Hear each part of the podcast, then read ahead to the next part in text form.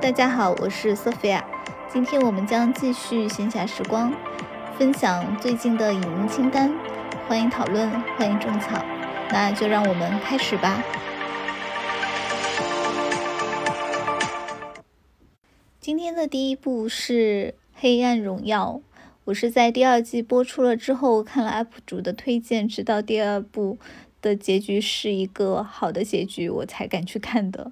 在第一部的时候，因为这个主题我没有敢去触碰，即使是最后似乎女主已经占领了上风，我也不敢去看，就怕没有一个更好的结局。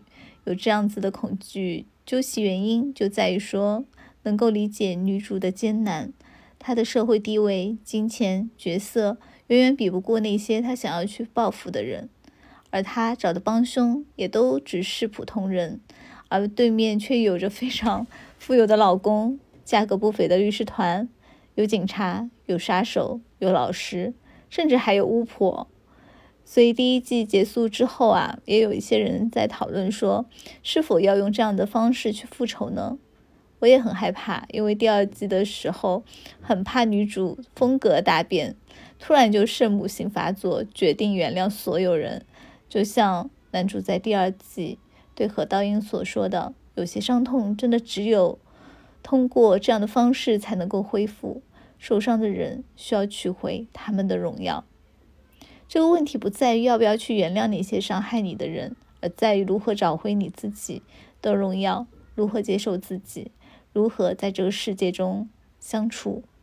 《黑暗荣耀》第二季的结局比我想象的更好。女主不仅完成了自己的复仇，救赎了自己。而且还救赎了那个已经死去的同学，也准备开始救赎男主了。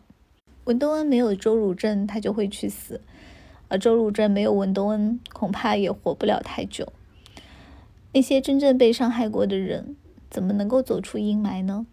看文东恩的复仇过程，有一种看肖申克的救赎，最后爬出地洞在暴雨下的场景，让人感觉释放。编剧把每一个人物都刻画得非常的丰满，他没有扁平化的脸谱化的人物角色。好人他并没有因为复仇而哈哈大笑，觉得畅快淋漓。文东恩在复仇之后，他甚至想要跳楼。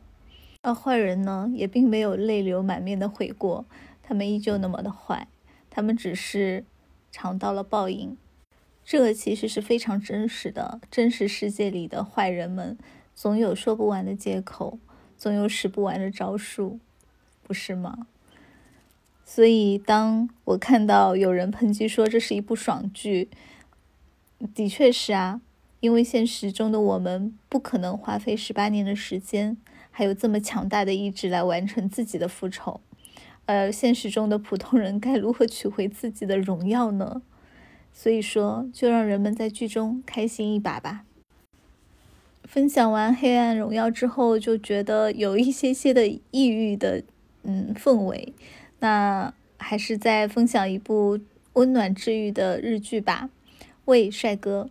呃，其实我一开始不太懂这个名字是什么意思啊？这个帅哥指的是谁？因为这里面没有帅哥呀。啊，后来我才意识到，这可能指的是爸爸。这部剧讲述的呢，就是一家五口，爸爸妈妈和三个女儿。大女儿和二女儿还没有结婚，但是已经住了出去。二女儿呢，已经结婚，和老公住在大阪。爸爸是一家公司的管理层，在公司非常有话语权，经常喜欢说一些金句，在家也依旧如此，经常要跟女儿们和老婆一起开会，搞得就像公司一样。因为不是所有人都在一起啊，就会有一个参加会议的提示音，提示你要参加家庭会议。呃，这是一个什么家庭？女儿们听完呢，总会吐槽说：“怎么回事？又觉得自己很帅的样子。”但是经常啊，大家都热泪盈眶。而每一次女儿们受到了委屈，爸爸好像都能够感应到一样，拎着自己的高尔夫球杆就会跑出去。呃，总体的氛围就是一部搞笑剧吧。可能是为了加强搞笑的元素，所以还加了一个呃非常懂得美食的搞笑男。呃，他是大姐的前男友，因为长得丑啊，所以被大姐分手了。但是他们又总是会偶遇，在各种小饭馆里面遇到。搞笑男还和爸爸呢是公司上的合作伙伴，呃，搞笑男应该是爸爸公司的供应商吧，然后经常一起开会啊，经常下班之后一起喝酒，啊，中午也会一起吃饭。搞笑男呢还和二姐有一次偶遇，就是二姐发现自己老公搞外遇，就坐了深夜巴士从大阪回家。那搞笑男正好坐在他的旁边，非常开心的吃着一个便当，直接就把二姐给种草了。一下大巴就直接买了五个便当拎回家去，每人一个。里面的很多故事啊，都非常的真实，都是我们现实生活中的困境。比如二女儿的老公出轨，在家里非常不尊重自己的老婆，甚至连道。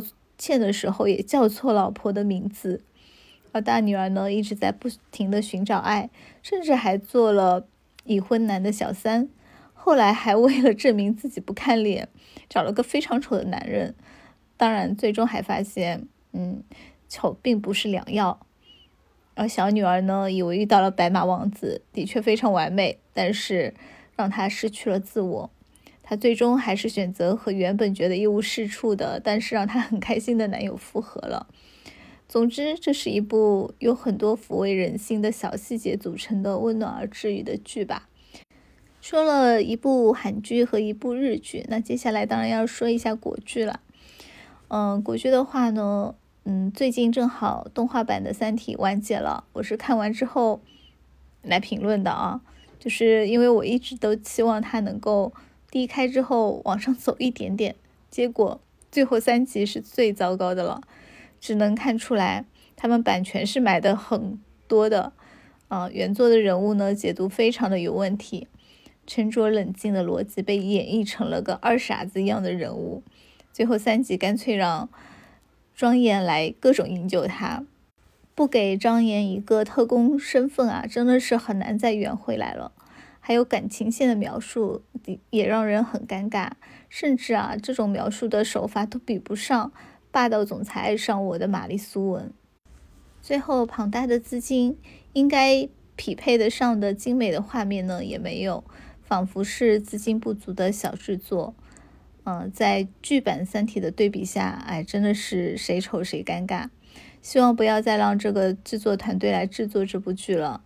在豆瓣，我只给了两颗星。多给的那一颗，纯粹是因为它叫《三体》。而另外一部中国动画《深海》，我是去了电影院看的。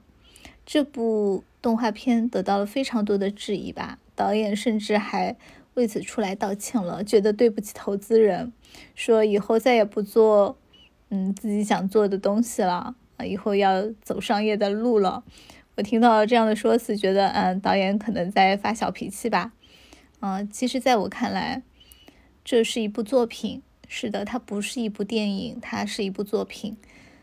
我承认啊，的确，它的有些画面会让人想起《千与千寻》这样的经典，但它的整个的内核、整个的表现形式都是非常好的。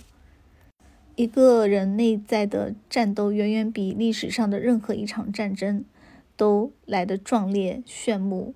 和宏伟，而深海就把它视觉化了。每个人都有可能在里面找到自己的软弱、恐惧、痛苦以及勇气和希望。这就是一部触动人心的作品。而那些没有被他触动到的人，只能说是非常幸运的，因为他们没有感受到作品在极其绚丽的场景下的抑郁的痛苦的底色。其实没有人在拯救少女，少女一直都是在自我拯救中。它播放的时间呢，也有点不太对啊，在一个农历的春节档，的确不大符合中国人传统的一家子和和乐乐看电影的这种诉求。我觉得，如果不是这个特殊的时期的话，它的口碑会好很多的，因为会有一些真正对电影主题本身感兴趣的人走进电影院看它。当然有可能是它的投资真的是很庞大，因为我相信啊，能够制作这种画面的作品，一定是花了很多的制作成本的。然后就导致了投资人一定要赶一个热点的时间，才能够，嗯，期望把投资收回来。嗯，可能这也就是当一部作品成为一个商品的悲哀吧，注定是两头不讨好的。最近还有一部动画片完结了，那就是《间谍过家家》第二部。呃，其实这第一部也有点高开低走。呃，一开始的时候呢，我甚至因为喜欢，所以去下了他的漫画。呃，看着看着到中间我就放弃了，呃，觉得过于平实。呃，但动画还是很可以的，因为动画会有颜色和配音的加持。呃，阿尼亚就是如此的可爱呀。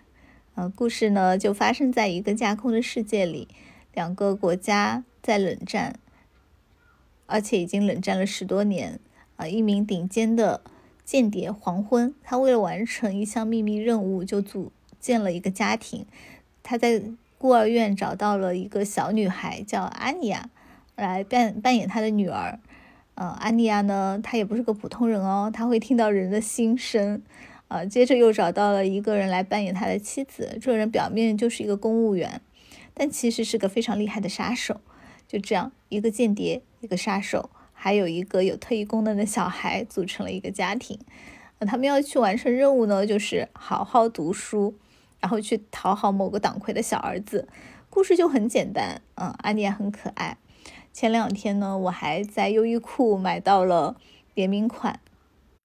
日本、韩国、中国真人电影、动画片都有了。嗯，今天的分享也比较的完整，希望大家能有自己喜欢的作品。好啦，就到这里，我们下期再见。